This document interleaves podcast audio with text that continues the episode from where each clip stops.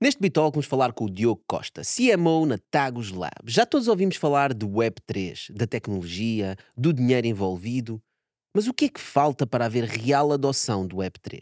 Será que cripto vem mesmo para ficar ou é algo que vai simplesmente para o lixo?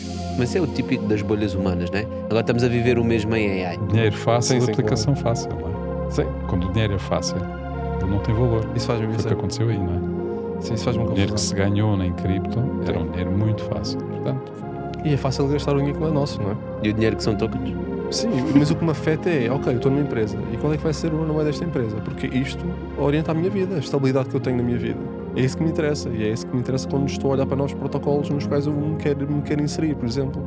É porque se existe essa, essa facilidade de, olha, és um PR manager, olha, dá-me lá 15k, queres, queres 20? Toma. Já ouvi essas histórias em que as pessoas criam o olha, sim, toma, um developer, estás a receber 6, queres 15? Não há problema, vamos estar.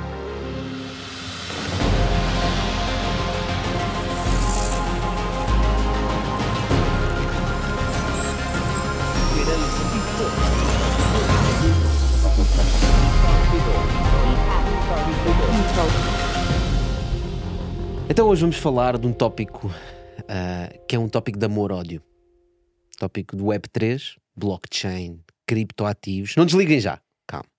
Hoje vamos pela- gostava de começar isto de um ângulo um bocadinho diferente, que é Tu conheces alguma outra indústria ou área criada pelo ser humano que tivesse criado uma bipolarização tão grande como a área de cripto e Web3? Porque se nós olharmos para a área, é? o que é que nós vemos hoje? Vemos duas bolhas. Vemos a bolha do Web3 e vemos o resto do mundo.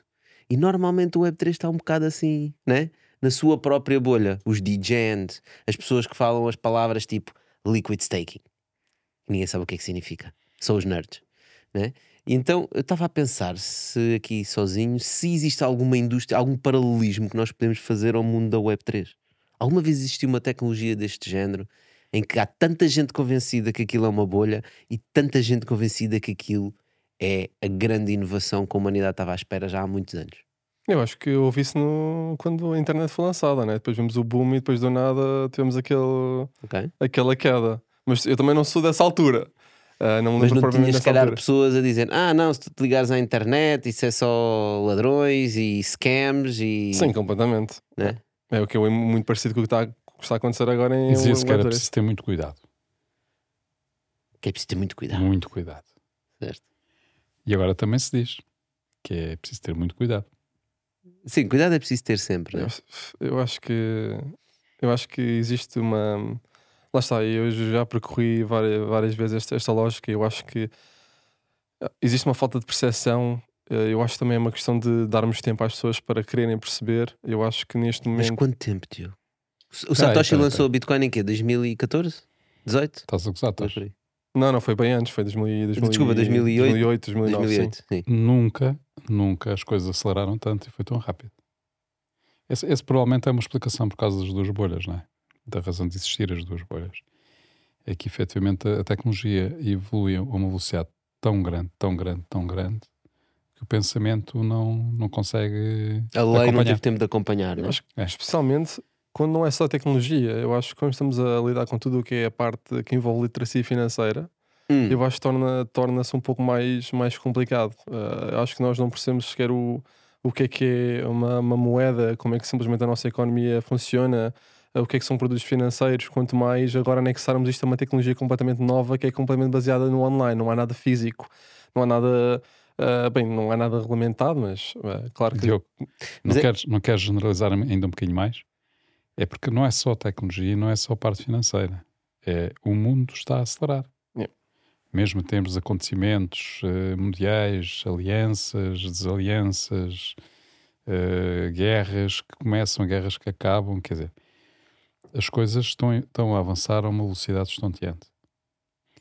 E as pessoas não têm tempo para se aperceber dessa realidade. Aliás, acho, que- acho que esta coisa que nós já falámos várias vezes, do pessoal listar a informação, não é? Passar à frente os, os fenómenos de TikTok, etc, não é? Portanto, tem a ver um bocado com a, com a vontade das pessoas apreenderem a velocidade a que as coisas estão.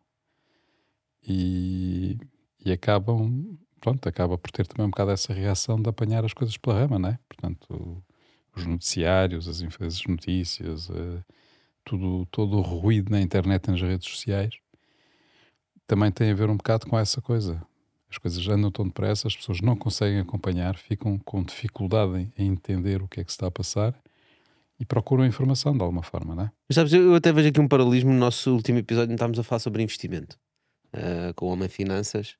E uma das conclusões que nós chegámos é que existe tal iliteracia financeira em Portugal que quando tu conheces alguém que ganha dinheiro, o que ele vai fazer com o dinheiro é comprar uma casa. É? Portanto, o único investimento que nós conhecemos é investimento de imobiliário. Uh, e portanto, se já existe essa iliteracia para coisas, para instrumentos financeiros, ou instrumentos de investimento, ou produtos financeiros, já existe essa iliteracia, quanto mais é uma coisa nova que uns nerds loucos inventaram, que é uma blockchain e criptoativos, né? a literacia aí só se vai ver ainda mais.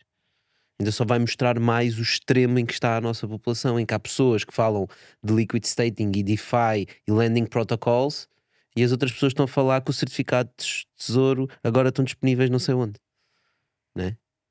E, e, a verdade é que a missão do mundo Web3 tem sido cada vez mais fazer o onboard das pessoas, nada mais é do que explicar às pessoas o que é, que é e deixá-las utilizar. Mas será que tem funcionado? Eu, eu acho que não. Eu acho que existiram vários acontecimentos uh, nos últimos meses, ano, que só uh, um pouco arruinaram toda a credibilidade que nós temos andado, tal como não só vários tipos de, de tokens, como FTX, Luna. Eu acho que eu, eu, eu começo a chegar a um, a, um, a um ponto em que temos discutido isso entre, entre várias pessoas lá, vários protocolos com o trabalho, que eu acho que as pessoas precisam de usar a Web3 e, por exemplo, DeFi sem se aperceberem que estão, que estão a usar. Uh, eu acho que a partir do momento em que tivermos uh, grandes instituições financeiras a usar uh, blockchain e utilizar DeFi e proporcionar isso aos utilizadores com o UX e UI um pouco mais friendly, acho que se torna mais fácil de, sem as pessoas notarem, já estarem a utilizar este Ou tipo mais reconhecido, não é? Alguma coisa onde as pessoas estejam habituadas a carregar, porque qualquer pessoa que tente andar no mundo de cripto a fazer uma transferência com MetaMask, né? é de dar um tiro na cabeça. É, é, são é que as ferramentas são muito primárias, não é? Reparem, uh, uh, imaginem que querem enviar uma mensagem pela internet no, em meados dos anos 80. A internet já existia, não é? Já havia gajos que, que comunicavam pratic, praticamente só através da internet. Redes, pá, digamos assim. Não, internet, própria internet. internet. Okay. Portanto, uh, era uma loucura. Portanto, só, só os, os, os, tipos também. E, epá, e esses gajos também tinham toda uma linguagem uh, que ninguém entendia, não é? Portanto, é, é um paralelismo. E depois a internet explodiu uh, no final do, do século, não é? Digamos assim. Uns anos depois. As coisas agora estão está a acontecer a mesma coisa. Portanto, hoje a utilização de, do Web3 é muito difícil. É para nerds mesmo, não é? Portanto. Para nerds é ou pessoas muito, muito curiosas, com muita, muita curiosidade e resiliência? Ok, nerds, nerds. Nerds Plus. Está bem. Não é? Eu não me considero um nerd e acho que consigo navegar bem no mundo Web3. És um Nerd Plus. Uh... Bom, não é importante. O que é importante é quando houver ferramentas disponíveis, fáceis de aceder e as coisas forem uh, transparentes, pá, as coisas vão explodir. É, pá, oh, é verdade, mas eu já ouço essa conversa há tanto tempo. Há tanto mas, tempo há quando? A conversa do Web3 mas sempre há foi. tempo, Tosh? Está bem, há 5, 10 anos que seja. A é, conversa sempre foi: temos que simplificar, uh, isto tem que ser fácil de usar. Mas depois, quando eu vejo protocolos novos ou novos projetos altamente ambiciosos ou com um grande potencial, bem, não é qualquer pessoa que consegue ler aquele pitch daquela empresa, né? É preciso perceber do que é que se está a falar. Ou seja, eu não sei se nós estamos a simplificar ou se não estamos a complicar. Nós há 5 anos não tínhamos DeFi. Agora temos DeFi e com isso veio todo mais uma panóplia de palavras que nem, ninguém percebe o que é que significam. Alguém percebe. Está, está muita poeira no ar. Eu acho Ainda. que, voltando um pouco atrás, eu acho que conseguimos ser também uma comparação à internet em si. Alguém percebe o que é que é a internet. Eu acho que grande parte de nós só utilizamos. Eu acho que é isso que precisa de acontecer com, com Web3. Eu acho que eu, é muito complicado para uma pessoa comum perceber como é que as redes funcionam, como é que elas comunicam entre si. Certo. Uh, com, por, por, que razão é que eu tenho acesso a esta informação neste website? O que é que tem que acontecer para isto acontecer? Eu acho que ninguém, ninguém, ninguém vai saber. saber responder. Ninguém quer saber. Eu acho que se as pessoas só querem algo, nós somos preguiçosos, não é? Aliás, não é bem preguiçosos, nós não temos que saber tudo. Uh, eu acho que quando isso acontecer, eu acho que isso vem através de grandes instituições financeiras. Porquê? Não só porque elas não têm, têm capacidade, aliás, de já tem o conhecimento do que é que as pessoas precisam, como é que elas gostam de utilizar um produto, mas também tem toda a parte de, da clientela deles, não é? Porque, lá está, como estavas a dizer, Tem a marca. e tem a marca e tem a credibilidade. Ok, temos protocolos, mesmo que nós tenhamos protocolos mais recentes, com um esforço mais elevado eh, na parte de, de user experience e user interface, que, que, que, al- além da falta de credibilidade que eles têm porque são, são protocolo novo anexados a Web3, não tem ninguém por trás do, a seguir esse protocolo. É, um- tem uma follower base nula. Se não tem estado a par, estamos a lançar um movimento para salvar a floresta nacional. Não sei se vocês estão familiares com este termo de regeneração, ou seja, plantar árvores que são autóctones para criar um habitat, para criar um ecossistema.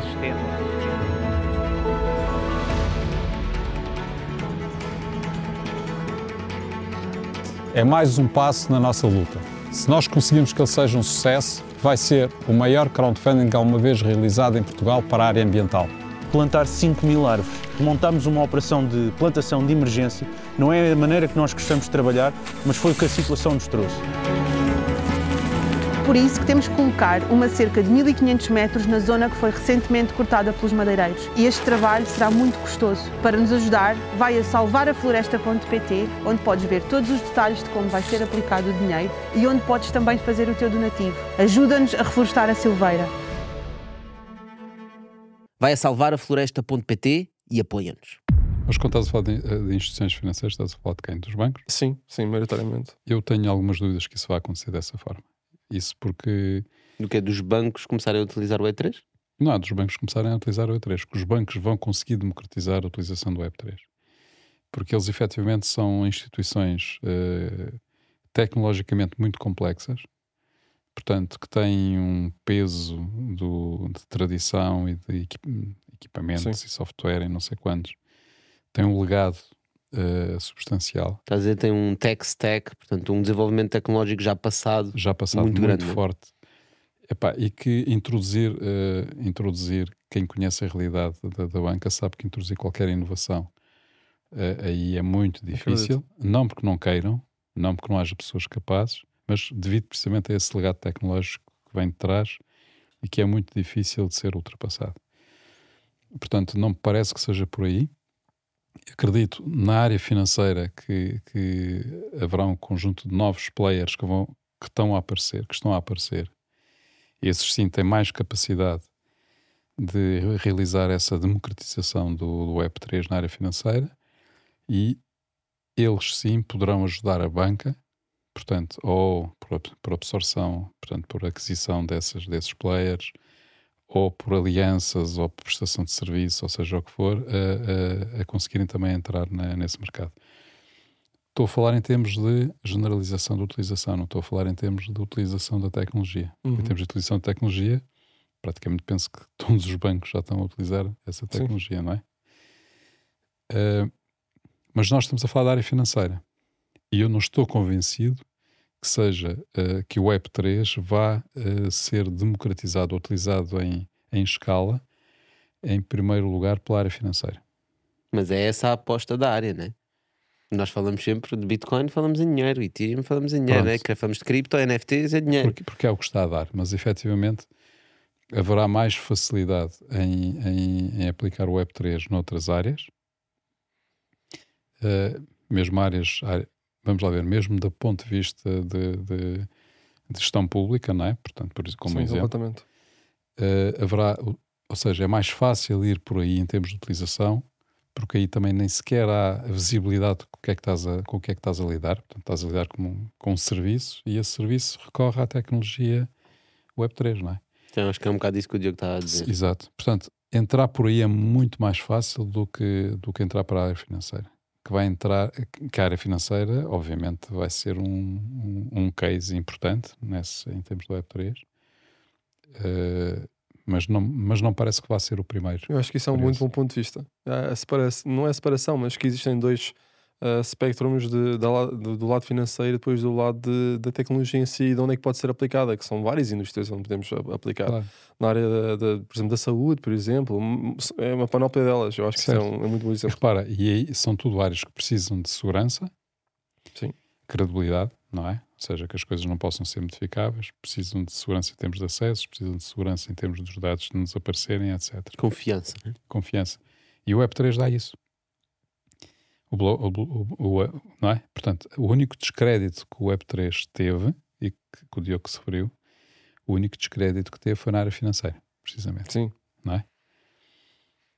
Portanto, e que teve a ver não tanto com a tecnologia, aliás, não teve nada a ver com a tecnologia, Não teve nada a ver com a tecnologia. nada a ver com a tecnologia, teve só a ver com o ser humano, Quer dizer, no caso da Luna teve um bocado a ver com tecnologia, portanto era uma teoria que estava a ser testada.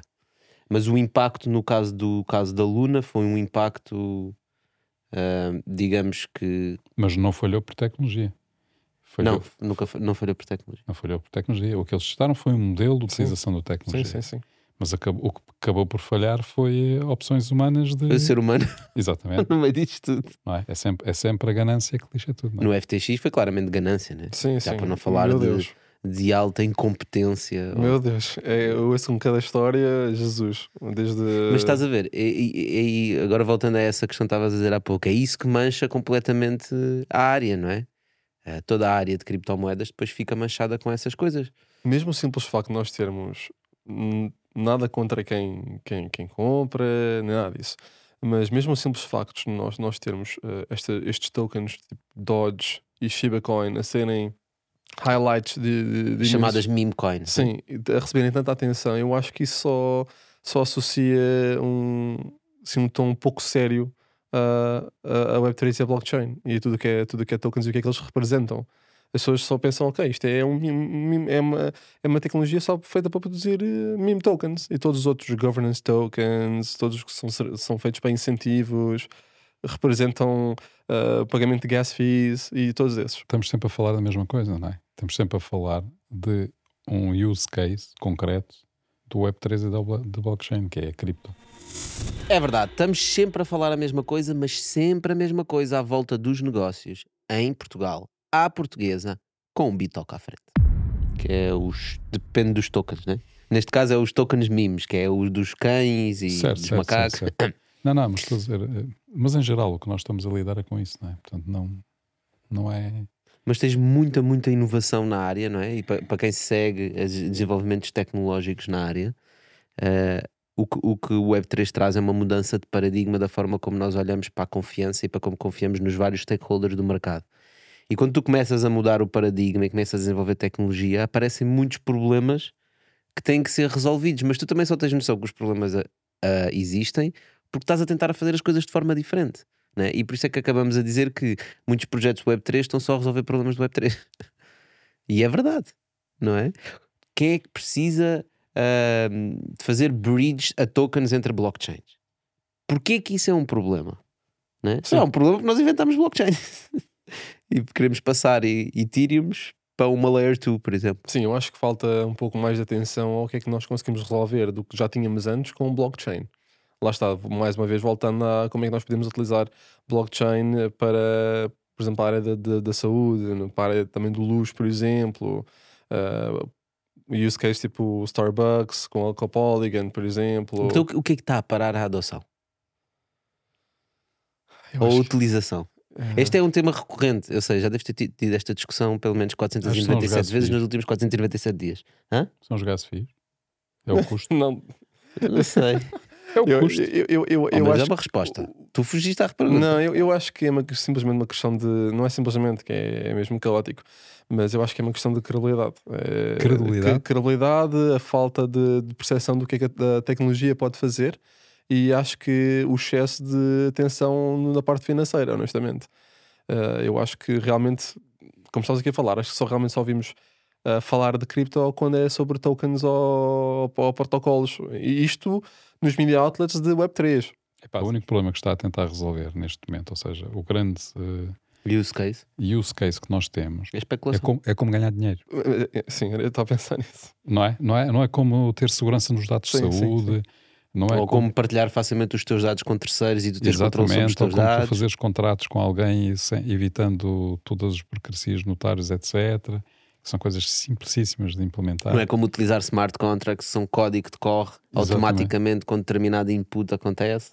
Epá, ou seja, há um conjunto já de ferramentas no Web3 que permitia resolver um manancial gigantesco de problemas que nós nos deparamos na sociedade. Sim. E nós não o fazemos, porque isso não dá dinheiro.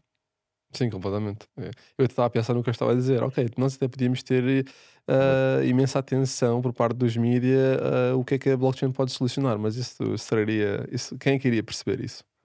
Mas a que as questão pessoas aqui estão- será uma questão de incentivo, repara, porque ele diz é isso não dá dinheiro, mas ele não está a dizer para, para o público em geral, ele está a dizer os bancos não adotam porque aquilo não lhes dá dinheiro. Dá Eles dinheiro? perdem dinheiro. Só vão isso. perder dinheiro a investir em tecnologia. Eles só, vão, eles só vão avançar. Isto aqui é, é a mesma questão da da da competição. Quando tens uma tecnologia disruptiva, não é? Ou seja, ou quando alguém está a disromper o mercado. Eu já sei, o ecrã touch. Por exemplo, mas, mas eu vou mais em termos genéricos, que é, tu tens uma empresa que está a ganhar imenso dinheiro num determinado modelo de negócio. Blockbuster. Aparece outra, tu vais falando abandonando. ok, Exemplos. aparece outra que utiliza uma tecnologia completamente inovadora e começa a faturar nas margens desse gigante. E vai ganhando, vai ganhando. Primeiro tens os early adopters, os gajos que gostam de tecnologia, gostam de coisas novas e que, e que aderem. Depois começa outros, outras, outra, outras áreas do mercado a entrar e às tantas, quando o gigante dá por isso, o outro já lhe está a comer 20% do mercado. Não é? E é aí que ele começa a reagir. E aí já é too late. Portanto, acho que, eh, no fundo, esse é um problema, esse é, esse é, uma, é uma realidade que existe no mercado, não é? é sempre que as coisas sempre funcionam assim. Portanto, quem está instalado e está bem, que é o caso dos bancos grandes, ou, ou o caso das empresas grandes, ou o caso de, do Estado, que não precisa de mudar para nada, não é? Porque não tem incentivo nenhum para mudar. Obviamente que as coisas não acontecem.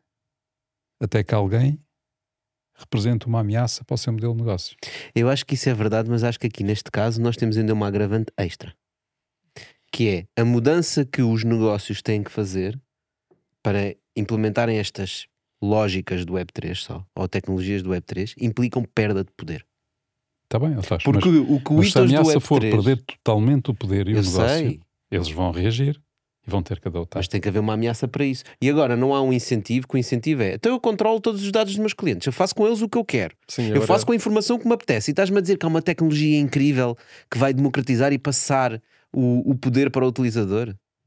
Pá, mantém-se longe do meu negócio. Ah, Mas, por exemplo, tocando no tópico de, de, de incentivos a nível ah, financeiro para, para os bancos, até que ponto é que os, os bancos não poderiam explorar DeFi para, para, ainda, para, para trazer ainda mais rentabilidade ao, ao banco em si, utilizando qualquer tipo de yield que eles possam extrair, mesmo que seja apenas de Ethereum? É só porque implica, acho que a tua lógica é porque implica uma mudança muito grande dos processos e do stack tecnológico que eles têm. Pois, Nós estamos a só- falar de organizações que têm desenvolvimentos em COBOL.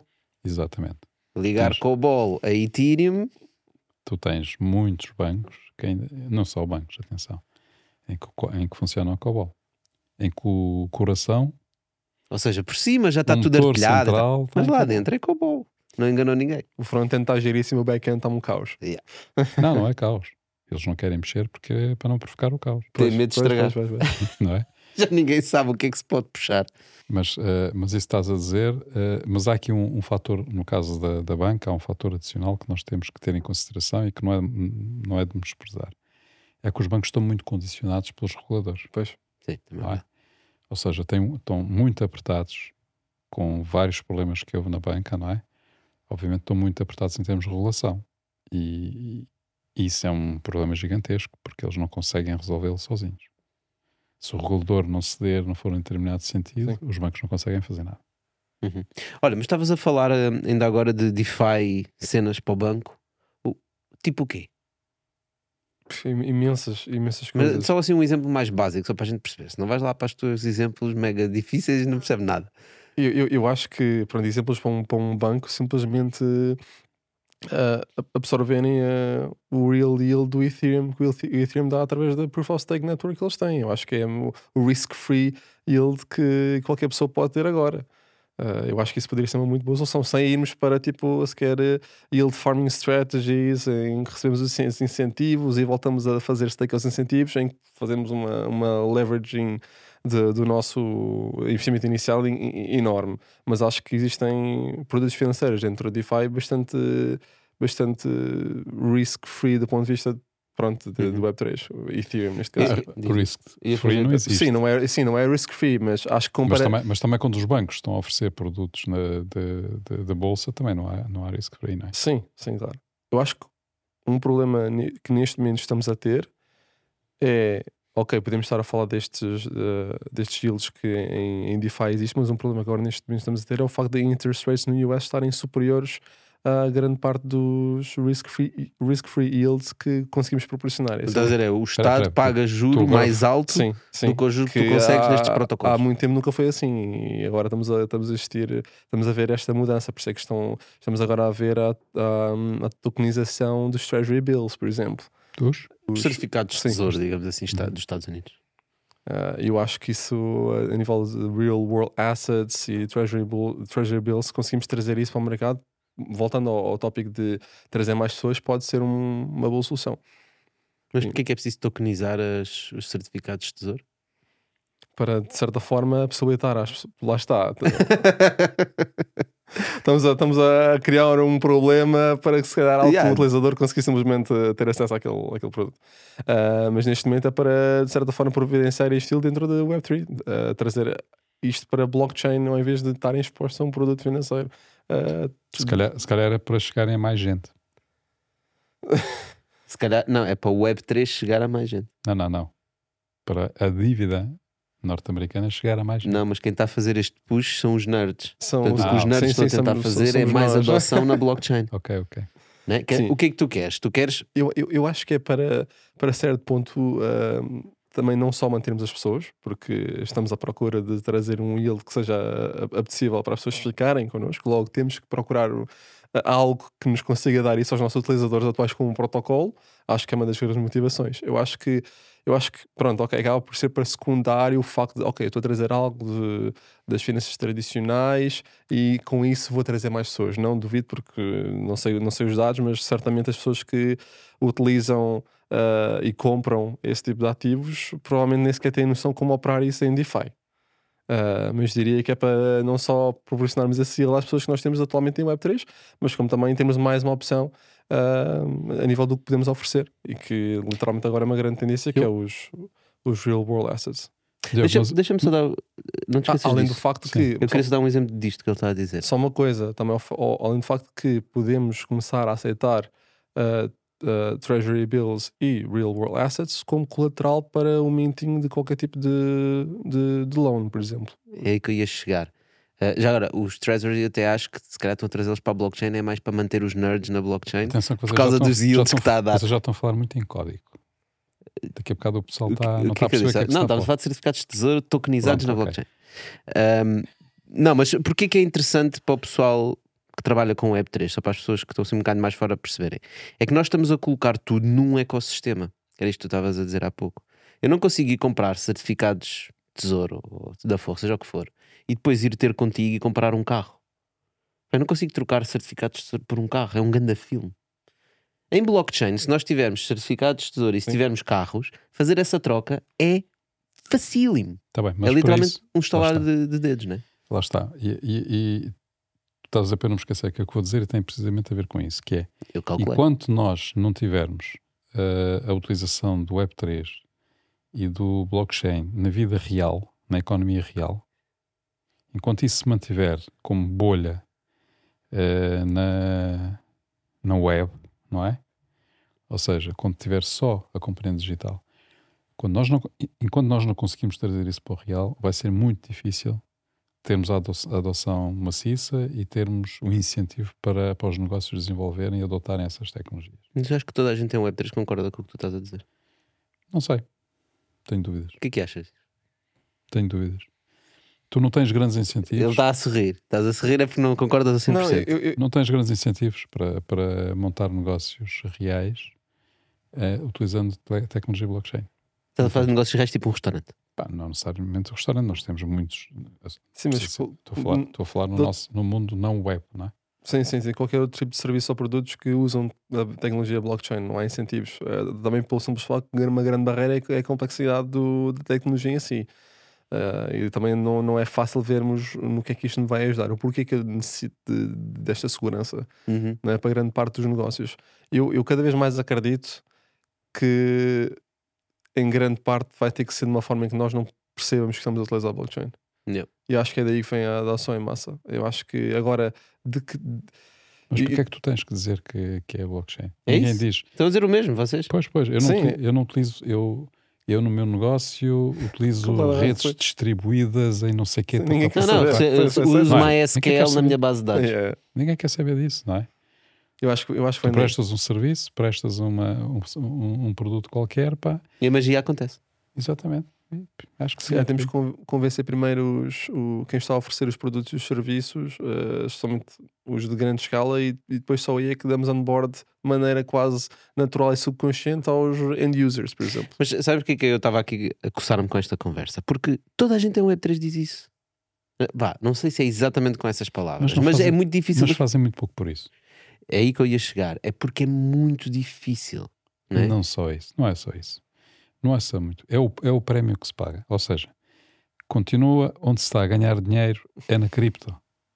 E é para aí que vão os recursos. Ou seja, tu vai lá contratar um gajo de, de blockchain para fazeres um. implementares a tecnologia na tua empresa. Vais pagar uma pipa de massa. Porque a opção que ele tem é fazer um projetozinho de treta qualquer em cripto. Que mesmo que não tenha dado dinheiro, promete Dá pump ao token. não é? Promete que vai dar pff, bué de dinheiro. Portanto, ele não recebe o dinheirinho no dia a dia, mas ele vai receber se aquilo for um sucesso especulativo brutal e, e, e gerar milhões, não é? Portanto, esta, esta clivagem ainda que existe entre a falta de recursos e os recursos disponíveis, ou melhor, não há recursos disponíveis, porque eles são todos absorvidos por esses projetos.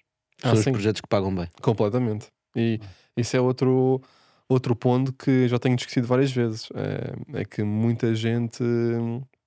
eh, eu, digo, eu digo às pessoas não fiam- fiam-se na Virgem não corram relativamente aos, aos salários que andam a ser pagos nesta área neste momento, que é completamente eh, ridículo. Epá, eu vi há pouco tempo que havia, há programadores, disseram-me isto. Que, Não o que é que vais dizer. Não, vou mesmo dizer, não tenho problema nenhum em dizer. Vão para um projeto Web3 e se os tokens que eles vão receber têm vesting, Não vão. não vão. Fantástico. Em que vesting é, por exemplo, dizer: olha, vais trabalhar para esta empresa, vais receber 100 tokens, mas isto vai ser ao longo de 4 anos, vais receber 25 no primeiro, 25 no segundo. Se tem vesting, não, não, é para 100 tokens, dá-me já. Então, senão não vem trabalhar para aqui. Este é o nível a que chegamos. Porque no bull market, quando estava tudo a subir, não é? ainda se fazia vestings. E eu já, eu já vi vestings em que os investidores recebem o vesting primeiro e só depois é que os empreendedores Sim. recebem, o que faz Sim, sim. sentido para alinhar incentivos. Uhum. Aqui estamos a falar de empregados que querem ir para lá trabalhar e não querem vesting. Pá, está completamente distorcido o mercado. e Mas depois isso- há tão pouco talento, porque é uma tecnologia tão inovadora, que é o que tu É estavas a é dizer, isso. que estes negócios que pagam muito absorvem tudo, pá, e não há talento disponível Mas para as empresas normais. Então, mas como sempre, isso é um problema provisório. Com- Eu, eu, também, eu também acho. Eu é acho que provisório. à medida que mais empresas uh, se juntam ao espaço, à medida que vamos tendo mais pessoas de outras indústrias a entrar dentro desta indústria, acho que quanto mais con- concorrência, menores vão ser os salários. Acho que as pessoas precisam de se preparar para isto. Acho que portanto, a- minha estratégia tem sido tentar uh, escalar o mais alto possível e tentar absorver o máximo de conteúdo nas mais diversas áreas possíveis.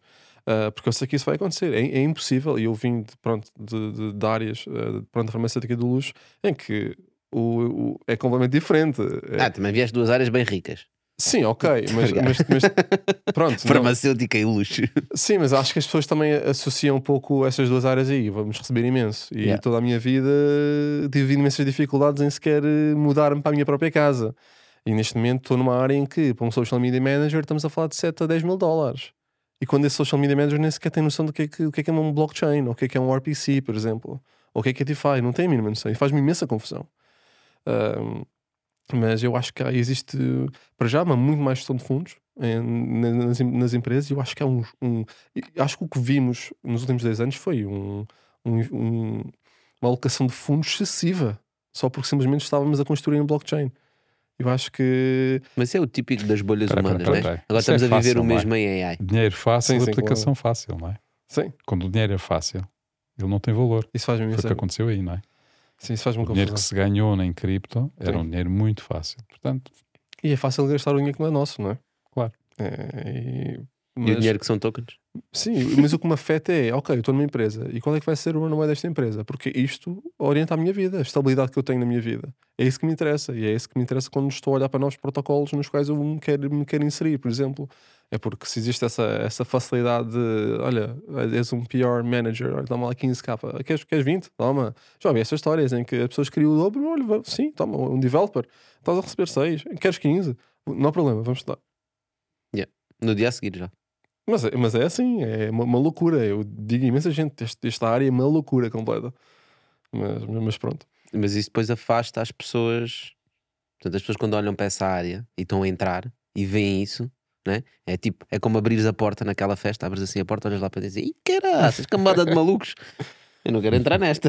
O que eu ando a tentar eh, dizer às pessoas que eu vou conhecendo é se tem algum background de developing ou marketing ou qualquer, qualquer outra área, tentem, tentem eh, educar-se sobre blockchain, eh, foquem-se na vossa área de género DeFi, porque estes salários, se vocês realmente forem bons, isto é uma oportunidade de mudar uma vida neste momento e é uma, é oportunidade de se posicionarem no mercado para que daqui a 5 anos consigam estar à frente de uma grande empresa, por exemplo, e terem, se calhar, quem sabe, possam ter um ordenado um bocadinho mais, mais baixo, mas mesmo assim é o, que, é o mesmo que se juntarem à Microsoft há, há uma década atrás, não é? Ah, ao serem dos primeiros a juntarem-se à Amazon Web Services. Ah, acho que é uma muito boa oportunidade, ah, mesmo, mesmo Mas assim. no meio deste mar de scams e projetos que não valem nada, também é difícil de encontrar coisas com valor. Completamente. Neste, neste momento, Imagina para quem não conhece e está a entrar, né? sim, sim. É, é, é complicado. Só pode fazer uma aposta. Mas eu acho que, eu acho que honestamente, eh, há os dois. ah, eu, tenho a parte de, ok, eu preocupo-me com a gestão do- dos fundos de uma empresa, mas depois também olho para as pessoas que querem entrar dentro desta área e penso, ok, é difícil encontrar bons projetos, mas se estar num projeto em que paga imenso ao mês, independentemente se eu não acredito muito no projeto a longo prazo, vai-me dar a porta de entrada para depois entrar para outros, para outros projetos. E dá-me dá os fundos para mudar a minha vida. E dá a porta de entrada para, quem sabe, daqui a dois anos eu vou angariando experiência e daqui a dois anos consigo estar mesmo numa empresa estável. Que neste momento parecem-me empresas de infraestrutura Uhum. e, e não tipo Layer 2 Solutions, por exemplo, e, e não especificamente em DeFi, pelo que eu tenho andado a, a- a ver. Mas é isso que eu tenho andado a. a- Quando estás a falar em infraestrutura, não é necessariamente física. Não, não, não. Mesmo, por exemplo, tipo, por exemplo, Polygon, por exemplo, tudo o que é. uh, Há uma layer 2 Sim, em sim. infraestrutura Sim, para ti. sim, sim. Ok. é mais dentro de. que estão ligadas mesmo à, à, à, à chain e que de certa forma aumentam a escalabilidade da, da, da chain em vez de construírem, criarem Estás, a- produtos estás a falar em financeiros. ferramentas, Sim, não é? sim, ferramentas. Sim. Ferramentas. Ferramentas que funcionam em cima da base, do Sim, motor, sim, né? sim, que é o sim, sim. coração. Angaria, tipo, por exemplo, ires buscar certo tipo de dados de uma, certa chain para utilização no teu, no, no teu serviço ou, ou empresa, ter alguém que construa essa ferramenta que possibilite uh, Isso é quase como uma lógica de vender picaretas na, na febre do ouro, não é? Sim. De certa É. forma, alguém tem que as criar, não é? Porque senão ninguém consegue extrair o ouro. Exato.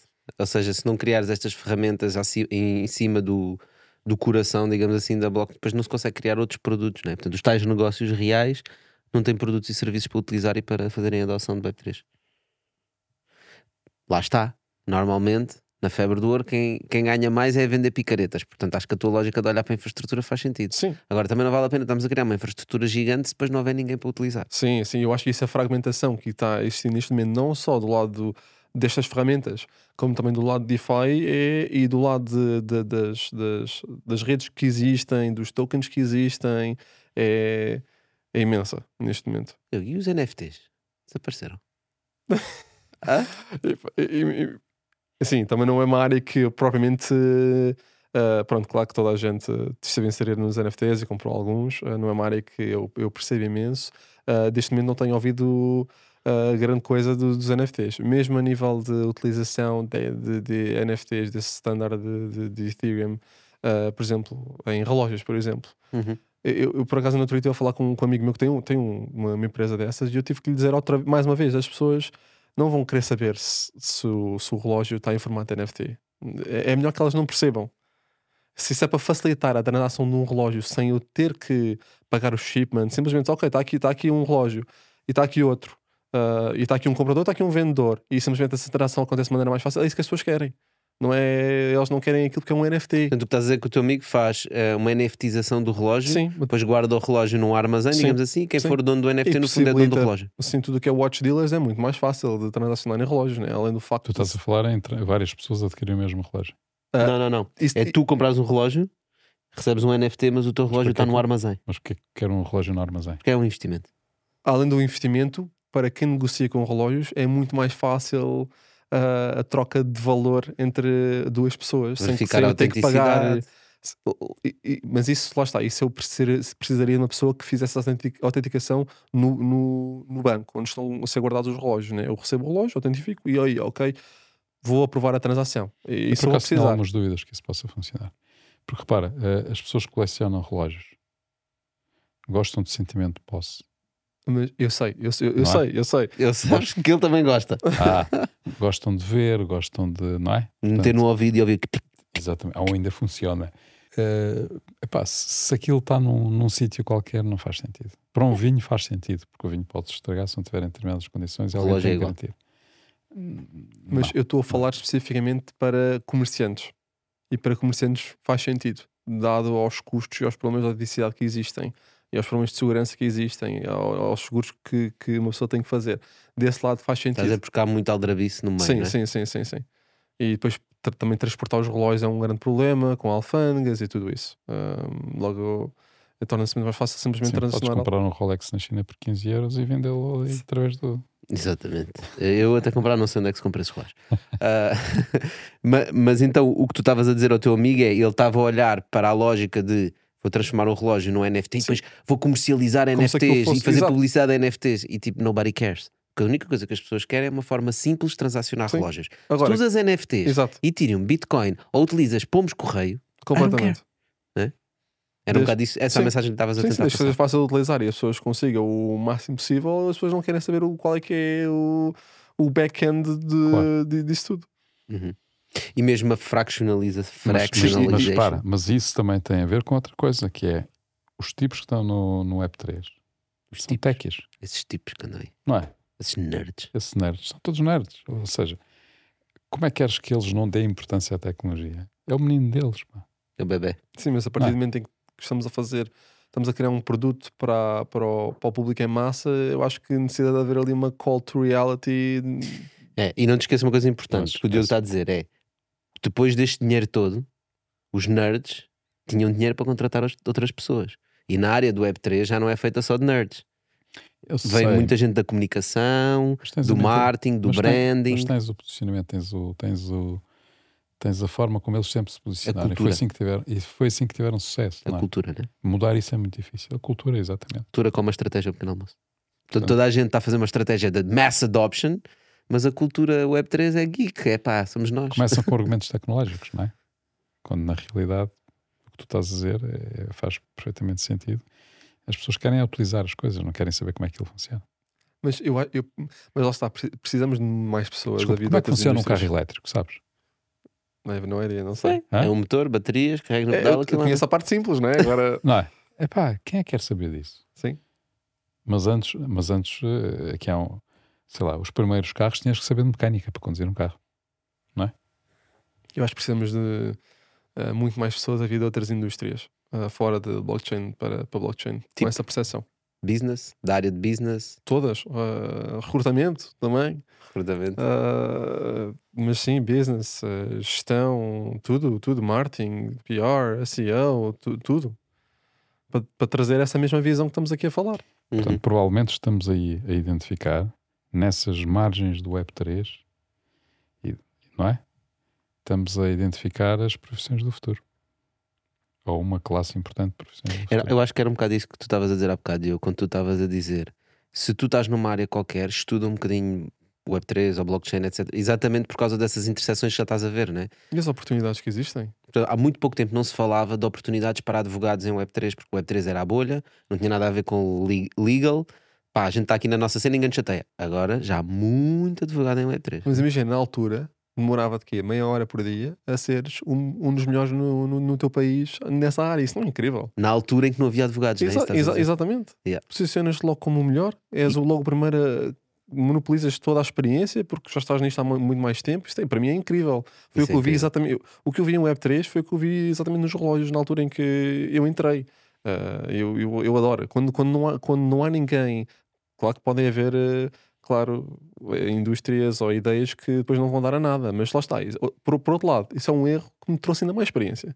Portanto, eu sou completamente. Se, eu, se eu, entretanto, depois do Web3 vir uma, uma tecnologia que ninguém está, por exemplo, agora com Eigenlayer, por exemplo. Ok? Eigenlayer, que é restaking, por exemplo, utilizas o teu Ethereum para validar outras redes e outros protocolos. Imaginaste, em vez de estares a criar um protocolo que vais necessitar de criar o teu próprio token, incentivar pessoas a vir, criar eh, tokens inflacionários que quase não vão ter valor nenhum, não, simplesmente usas a segurança de Ethereum e usas, usas os, os, valida- os validators de Ethereum para validar as transações na tua, na tua própria rede. Isso é uma tecnologia que muito pouca gente sabe, se calhar nem. Mas é uma tecnologia para builders.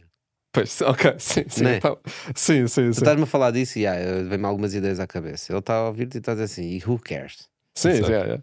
Exatamente, Ele exatamente. está mesmo a pensar, e o que é que isso interessa? Exato. Olha, vamos à nossa frigideira. Sim? Estás pronto à frigideira? Ok, bora. Então bora lá. Estás- Estás a assustar o Diogo, pá. Podes abrir. Diogo escolheu o bife e abrindo o bife tem uma pergunta que ele vai ler em voz alta. Podes ler? Não dá para tirar, é só. Ah, dá para tirar sim. Meu Deus. Se tivesses Tinder, escreverias na biografia Forbes 330. a nossa frigideira é muito malandra. Portanto, se tivesses Tinder, escrevias Forbes 30 under 30. O Diogo já agora é Forbes 30 under 30. Como é Epá, que diz em português? 30. Os 30 antes dos 30. antes dos 30. Epá, eu, eu, eu, eu já tive, por acaso não foi na altura em que eu era 30 under 30, mas nem, nem escrevi nada, nada do género. Eu, eu acho que não. Só se fosse, como as pessoas dizem, for the meme.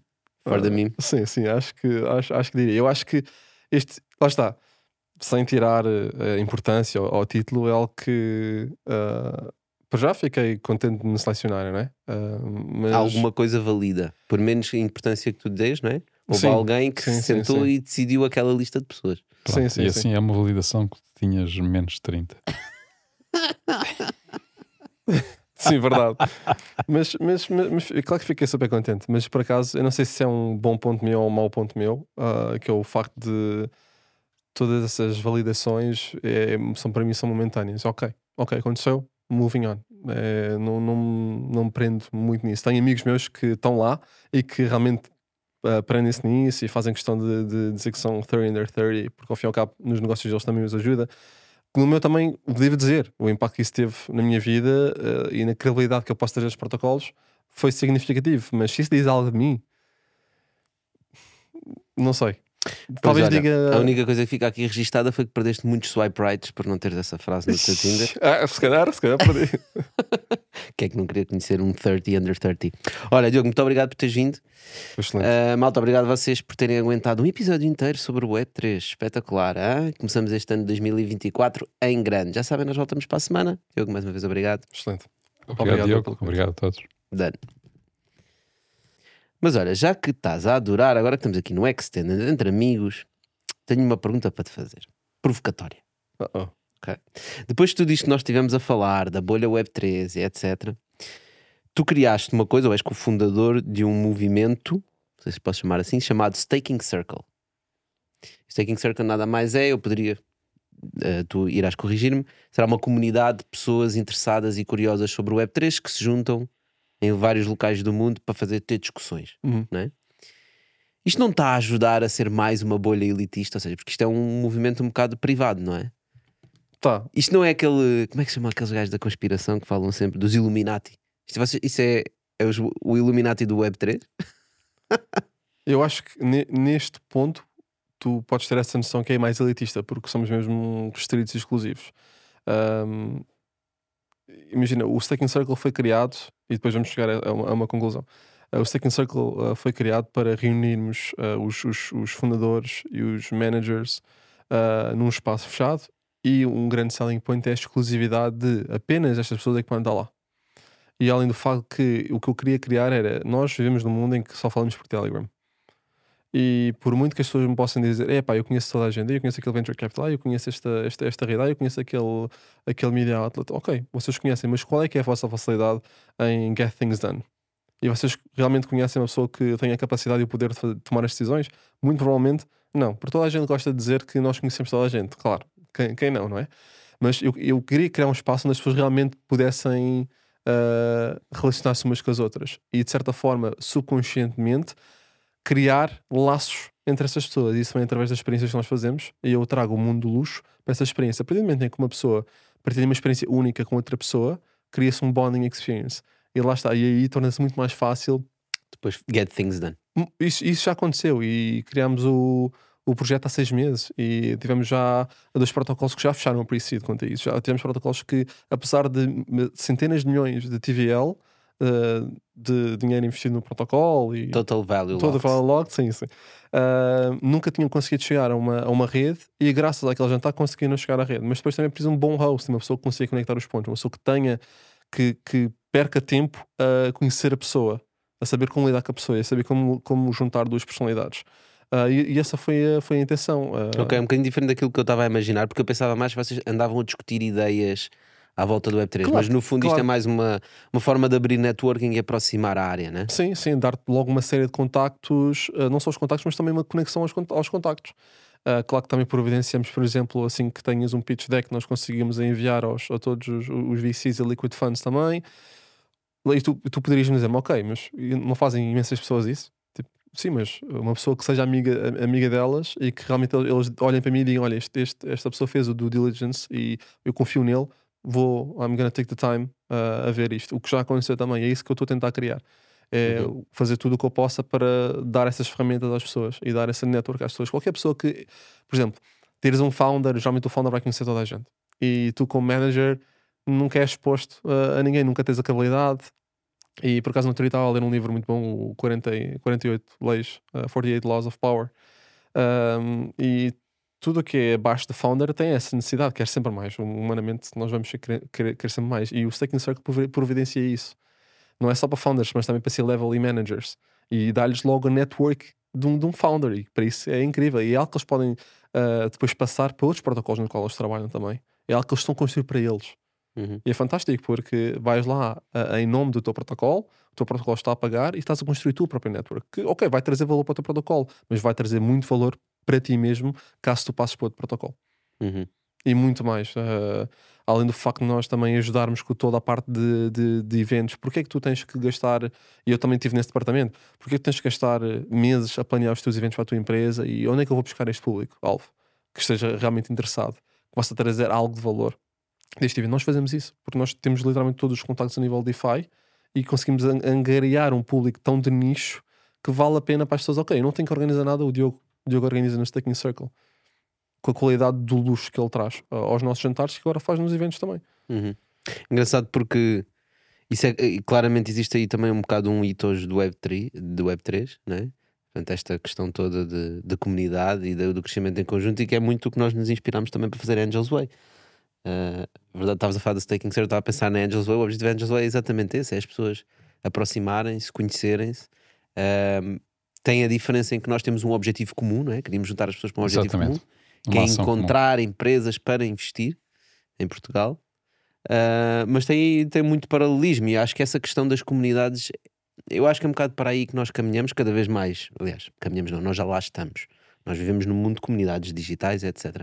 Mas nós cada vez mais vamos ter as nossas comunidades Nós e os estamos a regressar meios. às aldeias, É, é um bocado isso. não é? É isso que eu queria dizer. Porque as comunidades iniciais eram aldeias, eram áreas. Mas nas aldeias tu não escolhias os teus vizinhos. Tu não escolhias os né? vizinhos. Tu nascias numa família e eram aqueles os teus vizinhos e era aquele o tio da frente. Aqui nós estamos a criar aldeias que tu literalmente escolhes. certo? Não as aldeias digitais. Tu podes migrar de aldeia para aldeia. Ou podes estar em várias Não, aldeias. Aqui, aqui pode estar em várias aldeias, que é diferente. E, e é é um bocado isso que eu acho que, que as pessoas não percebem do Web3. É que a base do Web3 é isso. A base do Web3 é a comunidade, aliás. Nós sabemos quando estamos aí a falar com pessoas na área do Web3 sempre. It's all about community, community, community. É verdade que nós queríamos muito community para pampar o token, né? Claro. Porque quanto mais community tivermos, É, é. mais o token sobe.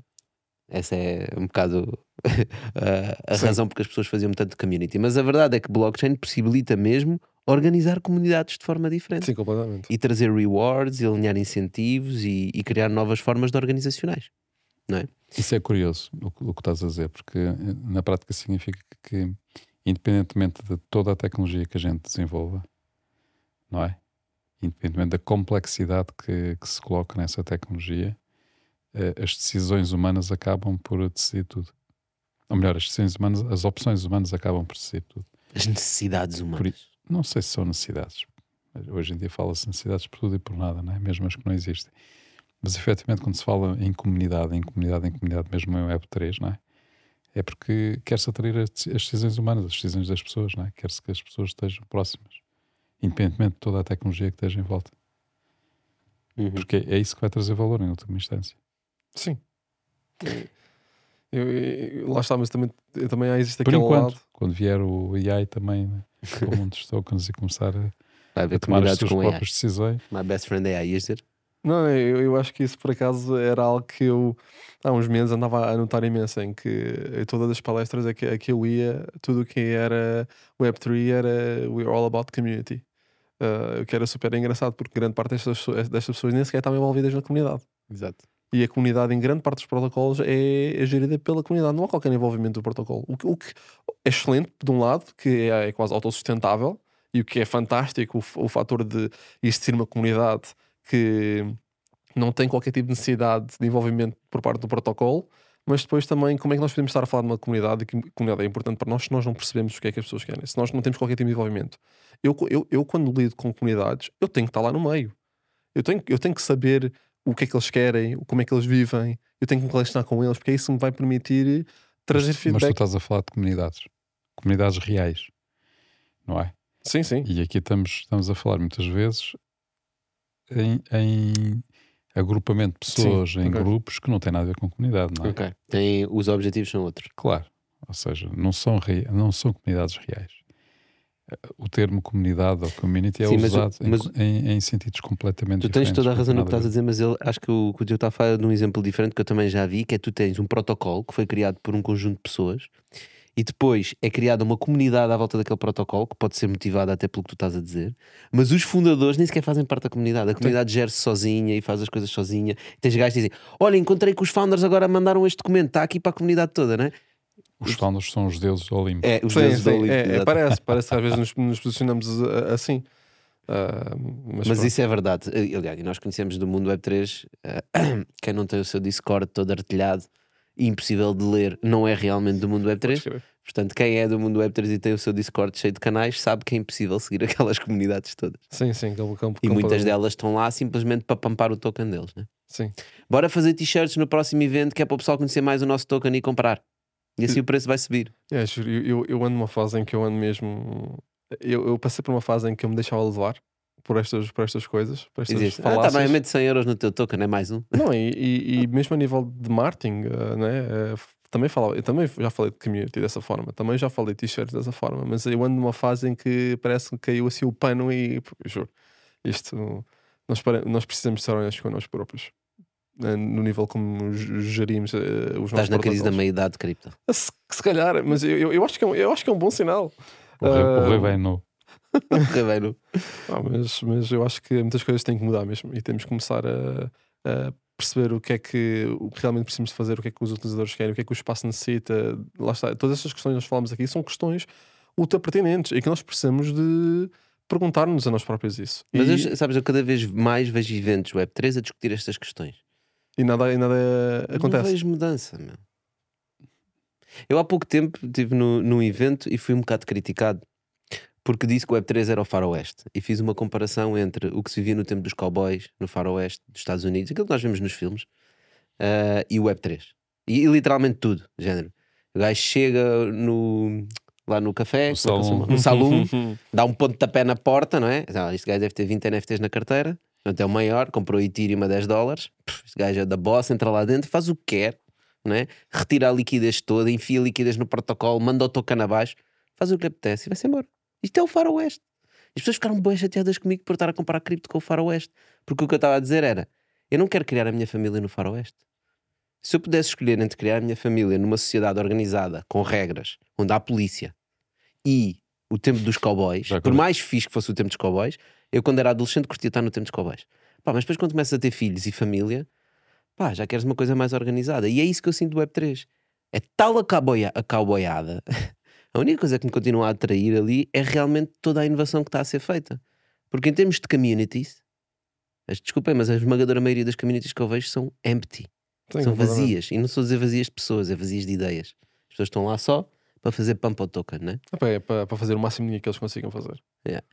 Pá, e a verdade é essa: é que nós agora tivemos muitas pessoas que estavam pelo dinheiro.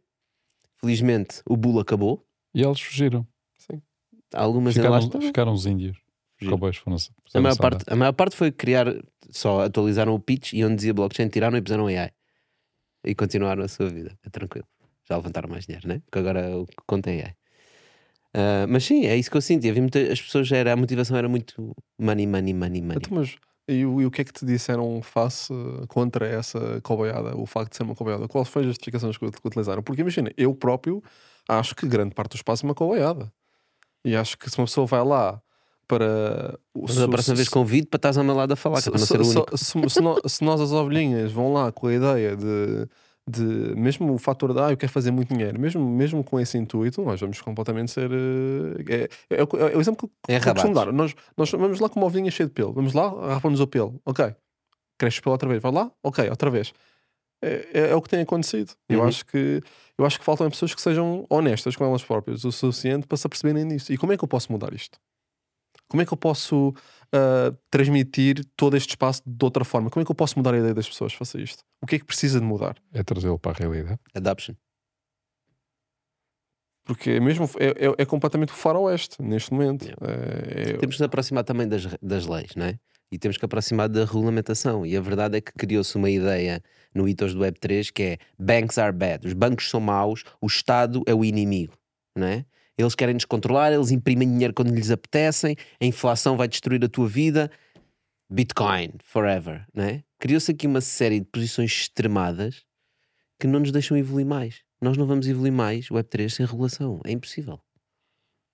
Sim, concordo completamente. É impossível. Eu Foi um bocado eu- nessa onda. Ainda estávamos um bocado no bull quando eu fiz estas. quando eu disse estas Eu acho que afirmações. conseguem existir ambos os lados. Mas- e é essencial nós termos uh, o, o lado da regulamentação. Porque é só, é só assim que realmente poderemos algum dia ter uh, todos os outros que andam a utilizar uh, finanças tradicionais. Hum. Ou qualquer outro tipo de utilizadores. Na tecnologia em si, pronto, agora estamos a fa- a falar um pouco mais do, do ponto de vista financeiro do, do, dos aqui tokens. aqui acho- houve a expectativa, houve a expectativa de que, ehm, de que o Web3 se pudesse autorregular. É? Houve, houve essa expectativa. Portanto, e, e acho que ela ainda não morreu. Há alguns maxis que sim. Acho que ela ainda não morreu. Portanto, Tens Eh, isso, não é? isso- Conheces pessoas assim. É. Code is law. Pá, sim, mas eu, eu juro que eu acho que se houvessem mais pessoas que. Imagina, por muito que eu gosto de, um, do- de uma indústria em específico ou de uma área desse- dentro dessa indústria, eu tenho, eu tenho que perceber um pouco das outras. Também não posso simplesmente, ok, eu conheço bastante o Web3, ou eu sou um maxi que, que acredita, acredita nesse, nesse mesmo propósito, ser autorregulável, e, mas também não, não sei tudo o resto. O porquê do sistema financeiro ser regulado, ser, ser, ser tão bom, o porquê é que precisamos disso. É que, é que nem lhes passa pela cabeça, será que precisamos? Não, é logo descartar completamente. É Eu lixo. acho que esse é que é o problema. Enquanto nós não tivermos isso, Também diga-se de passagem que o sistema financeiro ah, tem muitas culpas no cartório, não é? E portanto, todos os problemas que nós vivemos em termos económicos, Mas por isso é que eu digo que existe, existe, existe uma E necessidade de podes- haver um equilíbrio. e, e A tu podes dizer, de ambos os lados. e tu podes dizer que a regulação tem, também tem culpas no carteiro, mas normalmente o que acontece é falhas da regulação, porque a regulação tem precisamente por intuito controlar o sistema financeiro por forma a que ele não prejudique os clientes, não é? Ou seja, Mas o histórico da é regulação também é destruir. Porque a verdade é que quando a regulação vem para uma área, normalmente simplesmente aperta a inovação e acaba com a inovação. aperta a inovação, isso é verdade. Sim, a ver, a ver, a ver vamos com toda a situação no, no, no- US, o que é que vai acontecer. Certo. Mas, mas eh, lá está. eh, Isto é, isto é extremamente complicado de se falar de que modo é que nós podemos criar eh, relações para que não fazer essa eh, asfixiação da, da inovação. Mas por outro lado, se uma pessoa encontrar um equilíbrio, e agora de que forma é que vamos encontrar esse equilíbrio? Complicado, mas eu acho que é isso que te vai trazer imensa segurança a to- todos os outros players à espera de entrar no mercado. Eu acho que é, é necessário. Não sei até que ponto é que vamos ter que deixarem que nos asfixiam um pouco para essas instituições entrarem. A, a questão que eu estou a ver é já, elas estão a entrar, mas estão só a pôr o pé na porta. Não estão a passar a porta, estás a ver? Ou seja, é do género. something's happening there. We need to be aware, we need to be involved, but not too much. né? E por exemplo, o Diogo Mónica uh, da Anchorage Uhum. estava-nos a dizer porque um dos investidores deles é, é Visa. Uh, e, Um aliás, tu, tu disseste, então estás, vendeste aos bad guys, né? E ele disse uma frase muito simples que é: não há um mundo Web3 em que estes senhores não participem. Não estejam, pois. E portanto, de certa forma, o que ele está a fazer não é trazer os bad guys, é trazer adoption. né? É se a Visa utiliza, não é? Se os cartões, se os cartões Mastercard e Visa de repente utilizam uma rede blockchain, não é? That's adoption. Certo? Sei, é, é, mas a grande parte das pessoas não, não pensam assim. Mas isso é engraçado. Há Mas vai acontecer, repara. Eu, eu lembro-me do tempo de. Não foi assim há tanto tempo. Os cartões de plástico. Não, é quando, quando, quando se falava com os bancos, eles diziam sempre que nunca iriam utilizar eh, servidores que não estivessem dentro do banco. Ah, sim. Cloud, nem Cloud. pensar. Cloud.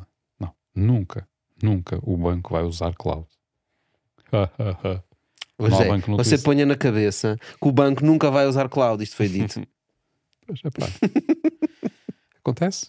Portanto, a mesma coisa vai acontecer com, com, com o blockchain, a mesma coisa vai acontecer com o Web3 em geral. Portanto, vai ser tudo, vai ser tudo usado por todos. Agora, quando é que isso vai acontecer? A Até questão. 2100 temos muito tempo. Não fiques, não fiques estressado. tens, tens mais certeza para isso. Cá estaremos para ver. outros 30. Quem sabe será neste ano de 2024, já no próximo ano. Sabemos lá nós o que é que vai acontecer. Olha, Diogo, brigadíssimo mais uma vez por teres vindo aqui e partilhar um bocadinho connosco estas conversas do Web3. Nós já sabemos que estas conversas são muito incendiárias. Escrevam lá nos comentários tudo o que nós temos de errado. Pá, nós gostamos de falhar e por isso é que dizemos tantas barbaridade- barbaridades porque não temos medo de falhar. É isso. Venha lá, é? venha lá as críticas. Estamos cá para as críticas que a gente vai ver. Obrigadíssimo. Diogo, obrigado. Pessoal, já sabem, partilhem, like, share, comment. Obrigado, Diogo. Obrigado a todos. Done, agora sim. Nice. Mais perguntas? Agora sim, começaste a olhar para o tablet e pensei.